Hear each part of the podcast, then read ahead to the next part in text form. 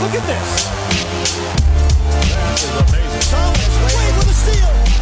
The emotions of Dirk Nowitzki. What he's always dreamed of. Hoping to have another chance after the bitter loss in 2006. Watch the play.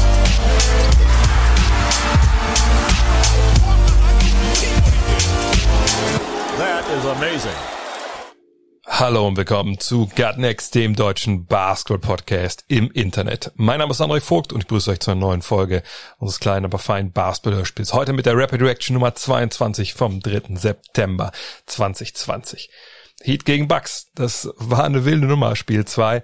Am Ende gewann die Heat mit 116 zu 114, aber diese letzten, ja, was waren 17, 18 Sekunden, Wow, da ging es ganz schön ab. Und deshalb möchte ich einmal kurz euch da durch, mit euch das durchgehen, wenn ihr das Spiel noch nicht gesehen habt ähm, und trotzdem wissen wollt, was da passiert ist. Und zwar ähm, gab es einen Dank von Jan Antetokounmpo, dann stand ähm, 113 zu 109 und ähm, Einwurf einer Baseline zu Jimmy Butler, der kriegt den Ball so der Seite, wird direkt gedoppelt von Kyle Korver und George Hill und machen, die machen was, was richtig, richtig cool ist, was man viel zu selten leider sieht. Sie faulen nicht sofort, sondern wissen, ey, also wir haben ja noch ein bisschen Zeit. Wir doppeln ihn, mal gucken, was passiert. Und Jim Butler weiß nicht so genau, was er mit dem Ball machen soll. Ist natürlich in einer krassen Notsituation, weil er fast ins Austritt. Guckt dann, sieht Goran Dragic, der unterm eigenen Korb steht. Ich glaube, er hatte da vorher eingeworfen. Passt den Ball dorthin, doch ähm, Brook Lopez, der vorher woanders stand, mit einem anderen Mann, switcht rüber, schlägt den Ball so mit einer Hand gegen das Brett, fängt den Ball, geht hoch, wird für meine Begriffe sogar, ja, vielleicht sogar gefault, kommen wir gleich noch zu, von Dragic macht das Ding rein und ähm, ja, so steht's dann halt ähm, 113 zu 111, äh, 8,5 Sekunden vor Schluss. Ähm, Butler hatte kein Timeout genommen, obwohl die Heat noch zwei hatten. Und ähm, ja, das war natürlich äh, nicht nicht ideal. So, dann gibt's einen Foul an Butler. Butler trifft einen von zwei Freiwürfen. Und dann kommt es zu einer Sache, die wirklich, ja, die, die ich, die, die Geister gerade ein bisschen scheidet. Und zwar ist, ähm, steht dann 114 zu 111 für die Heat. Klar, Mike Budenholzer, Coach der Bucks, nimmt eine Auszeit. Es gibt dann, äh, klar, irgendwie ein Play. Der Ball landet bei Chris Middleton. Der geht zum Dreier hoch, verwirft, wird aber angeblich, muss ich dazu sagen, gefault. Von wem? Von Goran Dragic, den wir gerade gesehen haben unterm Korb, der hochgesprungen ist gegen Lopez, wo es zu einer Menge Kontakt kam, aber wo es dann wahrscheinlich auch keinen Call gab, weil sind ja Playoffs und war knapp und der eine ist 2,13 Meter und der andere ist was 1,93. Aber in dem Fall, Middleton springt ab und Dragic steht schon da. Also Dragic steht. Was er noch macht, ist, er geht so ein bisschen auf die Zehenspitzen, wodurch sich sein Oberkörper ein bisschen nach vorne bewegt. Aber wenn man sich das mal genau anguckt, und ich habe es mir, glaube ich, echt 10, 15 Mal angeschaut heute Morgen, dann geht er nicht nach vorne. Also ne, der Oberkörper geht so ein bisschen nach vorne, weil er eben, klar, wenn du auf die Zehenspitzen gehst, dann geht der ganze Körper ein bisschen nach vorne, aber du bewegst dich nicht aus diesem Bereich raus, den du eigentlich ja als Verteidiger einnehmen darfst. Middleton auf der anderen Seite springt leicht nach vorne. Nicht so, wie man das aus den vergangenen Playoffs vielleicht mal gese gehört, äh, gesehen hatte von, von Clay Thompson oder James Harden und wie sie da heißen. Aber für meine Begriffe geht Middleton also viel mehr nach vorne, als es halt Dragic tut, der wirklich steht. Also die Beine, die Füße stehen da und die stehen auch schon da, als äh, Middleton abspringt. Es gibt trotzdem den, den Foul-Pfiff, für mich vollkommen unverständlich. Doris Burke äh, auch äh, wirklich äh, entgeistert, als sie das kommentiert. Dann aber geht's zu Steve Javy, klar, der ehemalige Referee, der für, für ESPN dann so als Experte, Schiri-Experte zu äh, Berat steht und der sagt, nee, nee, klares Foul. Er bewegt sich in, die, in ihn rein, wo ich sage, nein, das ist kein klares Foul. Und da kann mir Steve Javy das hundertmal erzählen. Also da stellt er sich natürlich dann vor seine Kollegen. Ähm, und für meine Begriffe ist es einfach ein Bullshit-Call, weil vorher beim Leger von Lopez der Kontakt von Dragic viel, viel stärker ist. Und sicherlich, man kann das schon in den, in den Grenzbereich reinschieben, aber meine Herren, also das war, fand ich einen Call, der, der wirklich, vor allem sie haben sich angeguckt halt mehrfach, den, den kannst du eigentlich so in, in dem Moment nicht bringen, weil es eben einfach kein, kein klares Foul ist. Jedenfalls trifft Middleton alle Freiwürfe. Wir sind bei 114, 114. Es ist nicht mehr viel Zeit auf der Uhr. Und der Ball geht dann zu Jimmy Butler, so links in der Ecke. Ja, dribbelt gegen Wesley Matthews, geht kurz rein, will wahrscheinlich einen Stepback werfen. den er dann auch gleich dann setzt. Er nimmt Kontakt auf mit Matthews. Da ist noch alles gut. Janis Antetokounmpo kommt rübergelaufen, um auch ne, zu contesten, wie es so schön in Neudeutsch heißt, also den Arm hochzuhalten und den Wurf schwer zu machen. Und das macht er auch gut. Aber er läuft halt so hart, so schnell dahin, dass ihn sein Momentum droht, in den Schützen reinzubringen. Und was macht Janis Antetokounmpo? Nachdem der Ball schon weg ist, ja, packt er Butler mit seiner Hand so, so oben seitwärts am, am Brustkorb an. Und das sieht, ich glaube, es Mark Davis war es, glaube ich, der gleiche Referee, der auch das Foul vorgepfiffen hat, pfeift das auch als Foul. Es gibt bei keiner Zeit auf der Uhr zwei Freiwürfe für Jimmy Butler. Und Jimmy Butler marschiert an die Freiwurflinie, macht den ersten. Damit war das Spiel schon entschieden. Es war nicht mal eine Aufstellung da. Macht den zweiten und es steht 2 zu 0 für die Miami Heat. Ähm, jetzt kann man natürlich darüber streiten, das Foul, ist das denn ein Foul, wenn der Ball schon weg ist und den Werfer berührst? Naja, klar, sonst könnten wir auch sagen, ist ja egal, wo der Verteidiger seine Füße hinstellt, wenn man da drauf landet als Werfer, der Ball ist ja auch schon weg. Ähm, klar kann man, dann auch argumentieren, da ist ja aber Verletzungsgefahr bei einer Sache nicht. Ja, okay, aber trotzdem, ne, man muss ja schon irgendwie äh, einheitliche Regeln haben. Und ähm, ganz ehrlich, also ich glaube, wenn du man muss es ja dann auch so sehen, dass Berührungen, wenn man das jetzt nicht pfeifen will, nach dem Wurf, die können ja trotzdem ne, überall passieren.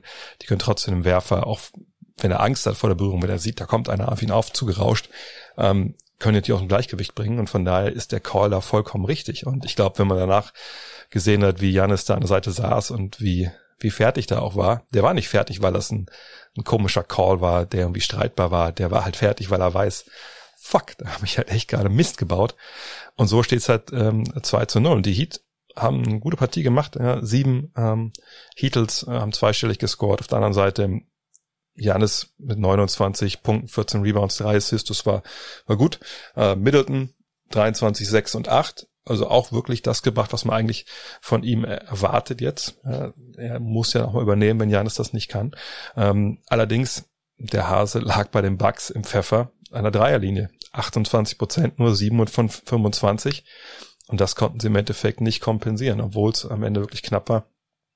Und jetzt ist es natürlich eine große Hypothek für ähm, die Heat. Allerdings, auch da muss man sagen, wir sind in der Bubble. Normalerweise würde man wahrscheinlich jetzt, ich würde sagen, man will kein Pfifferling auf die Bugs setzen, weil sie ja Spiel 3 eigentlich in Miami absolvieren müssten und Spiel 4 auch. Aber ähm, trotzdem, 0-2 ist natürlich eine, eine unglaubliche Hypothek. Und äh, muss ja immer davon äh, ausgehen, naja, jetzt gibt's noch maximal fünf Spiele. Vier davon ähm, müssten sie halt gewinnen. Ist das die richtige Mathematik, die ich gerade anwende? Ich glaube ja, ne? Ähm, und das äh, wäre natürlich schwierig. Bin ich gespannt, äh, was passiert, aber die Heat werden gerade so ein bisschen ihrem ähm, Ruf als Geheimfavorit gerecht. Rockets gegen Thunder auf der anderen Seite, das war noch ein Spiel der ersten Playoff-Runde dieser NBA Postseason und da ging es um alles, Spiel 7 und auch da gab es eine extrem wilde Schlussphase. Ähm, am Ende haben es die Rockets geschafft, 104 zu 102 ähm, und die Schlussphase hier, ja, im Endeffekt war es interessant, dass Russell Westbrook den Ball zwar berührt hat äh, in der Crunch Time, aber eben nicht den Ball nach vorne gebracht hat. Also da hat man ganz klar eine Reaktion von Mike Dean Tony gesehen. Das war dann schon öfter James Harden, obwohl es bei dem äh, jetzt offensiv nicht so lief. Jedenfalls führten die Rockets 103 zu 102 und äh, CP3 oder Chris Paul wollte ähm, den Game Winner. Ja, hat den Ball auch ganz klar genommen, hat sich vorne hingestellt. Ähm, ich will nicht sagen, wollte eins gegen fünf gehen, aber es war natürlich schon krass zu sehen, dass als er den Ball da oben in der Point Position hatte für diesen ja vielleicht entscheidenden Ballbesitz, dass äh, sein Verteidiger, ich glaube es war Robert Covington zu dem Zeitpunkt direkt vor ihm stand und aber alle anderen äh, Rockets eben an der, an der Zone standen. Also es war eigentlich klar, er musste den Ball irgendwie passen. Macht er auch. Ähm, ist auch fast ein Turnover, kriegt den aber irgendwie zu, zu Shea Gilgis Alexander und der passt dann quer übers Feld ähm, zu Lou Dort, der bis dahin einfach unfassbar abgeliefert hatte. Ja, 30 Punkte, 6 von 12 Dreiern, muss man sich überlegen. Ich meine, er hat vorher 9 Punkte in der Serie aufgelegt pro Partie und eine Dreierquote von 18,4.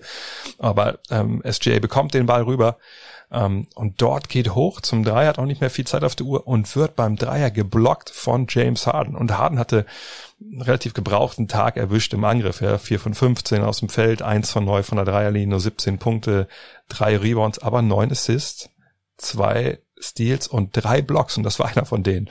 Und so wie dort geworfen an dem Tag, war das vielleicht sogar der, der Game-Saving-Block. Blockt ihn halt, der Ball geht, geht gerade nach oben, dort springt noch ab und er macht etwas, was für mich kom komplett, also ich, ich, weiß gar nicht, was er sich dabei gedacht hat. Ja, weil klar, es, es war dann noch, ähm, noch zwei Sekunden auf der Uhr, aber äh, springt hoch, fängt den Ball, will den Ball noch auf James Harden werfen, anstatt, weil der quasi hinter ihm steht, so Richtung aus, anstatt zu sagen, nee, ich, ich werfe jetzt noch mal drauf oder so, äh, wirft ihn aber dann zwischen die Beine von Harden, der hochspringt, geistesgegenwärtig und dann ist es ein Turnover. Allerdings war es auch schon vor, vorher ein Turnover, weil dort, als er eben diesen Ball fängt, aus dem Aus abspringt und da ist es dann, dann eh vorbei äh, und dann ja, dann gibt's am Ende noch einen Freiwurf und dann äh, gibt's eben 104 zu 102 für die Rockets, die jetzt in sieben Spielen dann äh, Runde zwei einziehen und gegen die Lakers antreten. Ähm, CP3 mit einem Triple-Double, 19, 11 und 12. Ähm, Westbrook ebenfalls eigentlich gut, 20, 9 und 2, obwohl er, wie gesagt, nicht so als Playmaker aktiv war. Das hat, die Rolle hat wirklich dann Harden in der Partie, 9 von 20 aus dem Feld für Westbrook. Robert Covington und Eric Gordon, beide 21, also wirklich eine Mannschaftsleistung von Houston. Dennis Schröder auf der anderen Seite 12, 6 und 5. Sicherlich okay, 5 von 17 auf dem Feld, war, war ein bisschen wenig. Hat am Ende auch noch einen, relativ wilden Dreier, der daneben ging. Ähm, ja, und jetzt ist man bei Oklahoma City natürlich so ein bisschen, ja, steht man vor einer, vor einer Offseason, die man, glaube ich, sehr, äh, also, wo man sehr genau nachdenken muss, was man jetzt macht. Denn ähm, es ist natürlich so, und das, wenn ich erinnert, ein Grund, warum viele nicht unbedingt viel auf die äh, Thunder gegeben haben Richtung Playoffs. Und ich war auch einer von denen, war halt der Fakt, dass man eigentlich davon ausgehen musste oder konnte, dass dieser Kader nicht das Ende der äh, regulären Saison sieht. Also was ich meine, war Dalino Gallinari als Free Agent. Ähm, da dachte man eigentlich, der wird getradet. Da gab es ja auch Verhandlungen mit Miami ähm, bis ja kurz vor Toresschluss. Äh, man hat sich überlegt, okay, was ist mit Chris Paul, äh, der ja vergangenes Jahr, der nächstes Jahr noch 41,4 Millionen Dollar bekommt und 2021, 22 dann sogar 44 Millionen ähm, wird der noch irgendwie getradet, was mit Steven Adams, der nächstes Jahr noch 27,5 Millionen bekommt. Denn okay, es sieht natürlich viele Draftpicks diese von den Clippers bekommen und ähm, man dachte eigentlich, der Neuaufbau kommt dann rund um Shea Gilgis Alexander, auch Dennis Schröder, der nächstes Jahr noch Vertrag hat äh, für 15,5 Millionen. Der war sicherlich auch einer, der für den es Angebote vielleicht sogar gab. Aber sie blieben alle zusammen, sie haben eine tolle Saison gespielt. Nur geht man jetzt weiter in die nächste Saison, auch in eine unsichere Saison, wo man nicht unbedingt weiß, was für Einnahmen man als Zuschauer von Zuschauern bekommt, ähm, in einem relativ kleinen NBA-Markt. Also das wird spannend sein was Sam Presti, der General Manager, da macht, da Gallinari zu verlängern für den Tarif, den er wahrscheinlich aufruft, wird vielleicht ein bisschen schwieriger, es sei denn, er ist einer dieser Free Agents, der sagt, komm, Jahresvertrag für, für einen guten Deal, es ist eigentlich okay. Und dann gehe ich 2021 in die Free Agency. Allerdings warten da auch eine Menge Stars. Vielleicht dann auch nicht so eine tolle Idee, da dann ranzugehen. Für so einen Mittelklasse-Star, sag ich mal. Wird spannend. Ähm, kann gut sein, dass wir in ein paar Wochen Monaten, je nachdem wann die Free Agency anfängt, hier sitzen und darüber sprechen, dass es einen kompletten Neuaufbau in Oklahoma City gibt. Aber dafür müsste natürlich jemand Chris Pauls großen Vertrag nehmen. Stichwort New York Knicks. Mal schauen. Kommen wir zu den News, die es heute noch so gab. John Rondo hat trainiert mit den LA Lakers und Frank Vogel, der Coach, hat gesagt, ja, steht zur Verfügung in der zweiten Runde, die jetzt dann auch bald beginnt, gegen die Rockets. Marcus Smart und Marcus Morris und Luka Doncic sind alle ein bisschen ärmer, in Anführungszeichen. Markus Smart zahlt für seine Schwalbe gegen Pascal Siakam im letzten Spiel gegen Toronto 5000 Dollar. Flopping wird eben bestraft, das ist auch gut so. Marcus Morris zahlt 35.000 für seinen äh, Schwingerschlag, ähm, ja, also nicht Schwinger im Sinne von, der wollte ihm äh, ins Gesicht schlagen, sondern ihr wisst, was ich meine, diese, diese dumme Aktion da von hinten ähm, gegen Doncic ähm, in der letzten Partie der Clippers und der, der Mavs also zahlt 35.000 Dollar. Luka Doncic zahlt 15.000. Warum? Ich erinnere, hat er den Ball auf den Schiri geworfen, recht fulminant und das ist eben nun mal auch nicht erlaubt. Äh, von daher wird er da auch zur Kasse gebeten. Kurz noch eine News zu den Mavs. Äh, JJ Barrea habe ich ja schon, äh, glaube ich, gestern, vorgestern mal kurz thematisiert. Der war nicht ganz zufrieden mit der mangelnden Spielzeit. Ähm, jetzt sagt ein Freund von ihm in einem, glaube ich, spanischen Portal, dass er wohl Angebote aus der ACB hat, dass da Interesse gibt und dass Barrea da vielleicht nächstes Jahr aufläuft. Oh, sag mal so, also da würde ich mich nicht gegen sträuben, wenn man JJ Barea vielleicht äh, in der Euroleague, äh, Euroleague irgendwo in Deutschland mal spielen sehen könnte. Ich glaube, da passt er immer noch ganz gut rein. Donovan Mitchell, der passt gut bei den Utah Jazz rein. Ähm, deswegen dürfte er und wird er, vor allem was man so jetzt aus, aus Utah gehört hat, ähm, sobald das möglich ist, eine maximale Vertragsverlängerung unterschreiben. Klar, der Mann ist ein Franchise-Player, das hat er in den Playoffs gezeigt, auch wenn es dann natürlich nicht für den Einzug in die zweite Runde gereicht hat. Den, die haben auch die Seven Sixers nicht erreicht, aber Jay Wright, der Coach der University of Villanova, hat gesagt, naja, danke, dass ihr mich so ein bisschen äh, auf dem Schirm habt, aber wie richtig Bock habe ich darauf nicht. Ich bleib Coach von Villanova, von daher einer der Wunschkandidaten äh, jetzt nicht mehr zu haben. Von daher denkt man, Tai Lu, äh, der scheint der Favorit zu sein auf den Job, aber der kann sich momentan seine Jobs ja auch aussuchen. Vielleicht wartet er ja auch bis zum Ende der Playoffs, bis er da irgendwo sich ähm, genauer dann einbringt. Programmhinweise für heute, weil leider der, also ist leider, der gute Dean Walle, der heute eigentlich dran wäre, hier bei der Rapid Reaction äh, zu sprechen, der ist unterwegs. In Frankreich fährt die Tour de France nach mit dem Fahrrad. Also, ja gut, na klar, mit dem Auto wäre es auch nicht so, so, so spaßig, denke ich. Äh, von daher, wenn du das hörst, Dean, viel Spaß am Col de Madeleine. Nächste Woche ist er dann wieder mit dabei, wenn er dann überhaupt noch irgendwo wo sitzen kann. Ähm, deswegen, Programminweise heute. 0.30 Uhr, Celtics gegen Raptors. Klar, da steht 2 zu 0 für Boston. Das ist jetzt wirklich do or die für meine Begriffe für Toronto die einfach schauen müssen, dass sie ähm, ja, defensiv weiter so funktionieren, wie sie es eigentlich auch schon gemacht haben.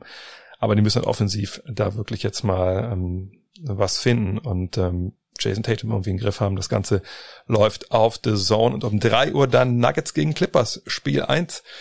Jamal Murray, Nikola Jokic und Co. müssen direkt ran und bin ich echt gespannt, wie dass dann, äh, ja, wie sich die, die Clippers präsentieren. Ist es wieder so eine laissez-faire Geschichte, wie wir es in die Mavs stellenweise gesehen haben, oder sind die von Anfang an hundertprozentig da? Das äh, dürfte, glaube ich, relativ spannend werden. Ähm, Patrick Beverly ist jetzt questionable, so fraglich.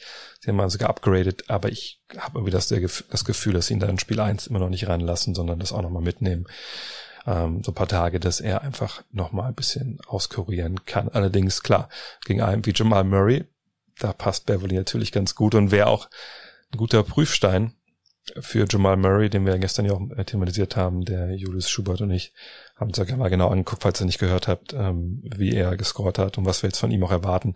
Und ähm, gegen Patrick Beverly seine Leistung durchzubringen, das wäre auf jeden Fall nochmal ein Fingerzeig in, in eine richtig gute Zukunft. Google des Tages. Heute mal eine Geschichte, die gar nichts mit den aktuellen Ereignissen zu tun hat, aber irgendwie kam es mir in den Kopf, ähm, weil es ein Coach ist, den ich einfach faszinierend fand immer, äh, aus, aus vielen positiven, aber auch vielen negativen Aspekten. Deswegen heute das Google des Tages eine lange, lange Geschichte aus der Sports Illustrated. The Rabbit Hunter, also The Rabbit Hunter Night. Rabbit wie Hase, Hunter wie Hunter, wie Jäger und Knight wie ähm, wie heißen sie? Ritter, genau. Also The Rabbit Hunter Night. Nimmt euch ein bisschen Zeit mit, aber ist, ist eine tolle Geschichte aus den 80ern ähm, über einen Coach, den ihr wahrscheinlich schon vom Namen her vielleicht mal kennt. Äh, wenn ihr nicht kennt, dann werdet ihr danach sicherlich das Bedürfnis haben, noch ein bisschen mehr darüber zu googeln. Heute ein bisschen kürzere Rapid Reaction, wie gesagt. Der gute Dean fährt Fahrrad. Äh, morgen dann aber wieder Coach Jens. Und äh, ja, dann denke ich, hören wir uns morgen wieder. Bis dann. Look at this. That is amazing. Thomas Wade with a steal. The emotions of Dirk Nowitzki. What he's always dreamed of. Hoping to have another chance after the bitter loss in 2006. Watch this play.